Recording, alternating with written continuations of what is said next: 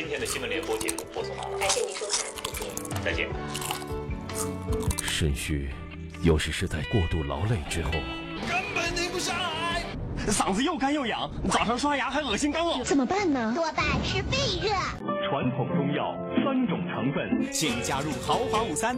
亲爱的，哪天我们去探险好不好？探险？好无聊啦，懒得去了。探索发现就是现在。我们，我们这是在哪儿啊？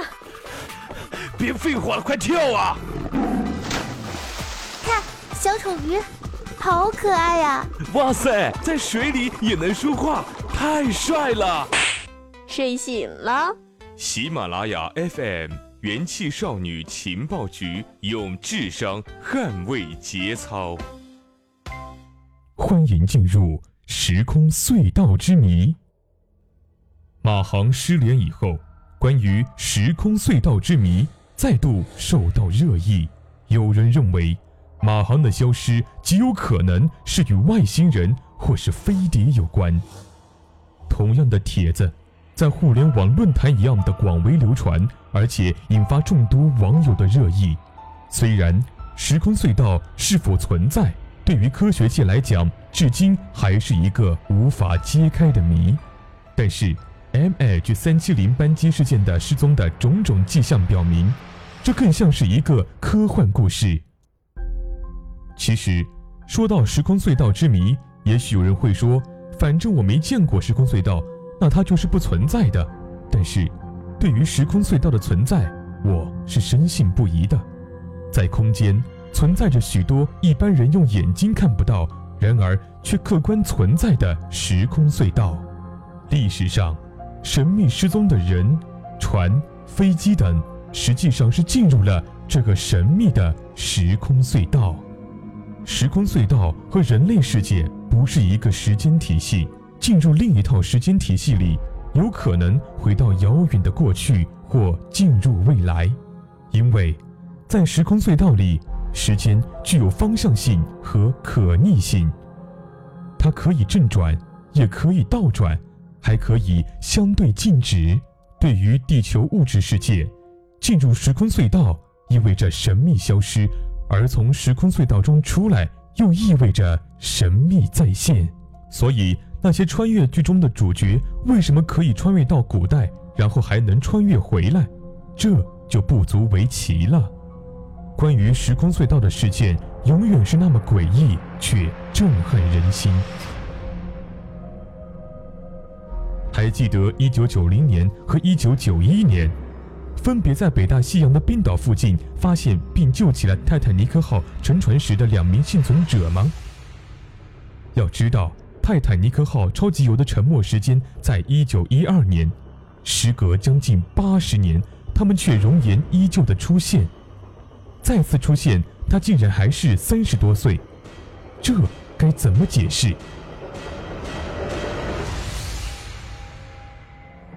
根据当时在场的人员介绍说，这两名失踪者神秘再现的经过是这样的：一九九零年九月二十四日。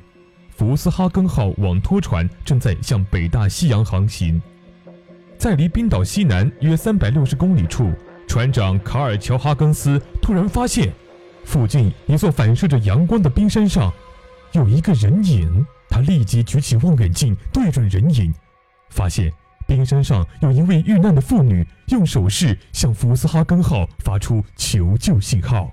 当乔根哈斯和水手们将这位穿着世纪初期的英式服装、全身湿透的妇女救上船，并问她因何落难、漂泊到冰山上等问题时，她竟然回答：“我，我是泰坦尼克号上的一名乘客，叫温尼考特，今年二十九岁，刚才船沉时被一阵巨浪推到冰山上，幸亏你们的船赶到救了我。”考特太太被送往医院检查时，健康状况良好，血液和头发化验也表明她确实是三十岁左右的年轻人。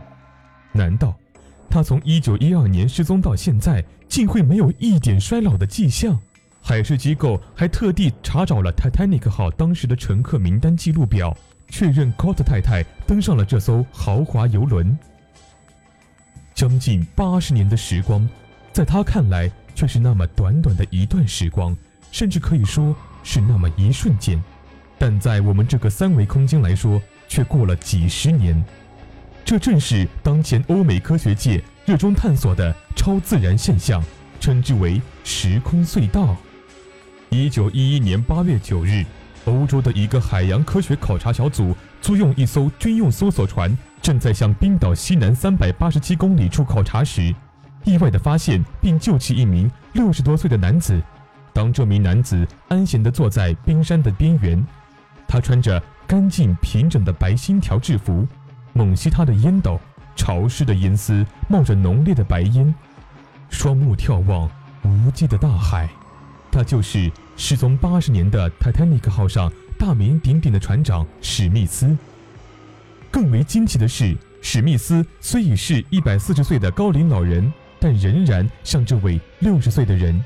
最近，美国著名科学家约翰布凯里教授经过研究分析。对时空隧道提出了以下几点理论假说：一、时空隧道是客观存在，是物质性的，它看不见、摸不着。对于我们人类生活的物质世界，它既关闭又不绝对关闭，即偶尔开放。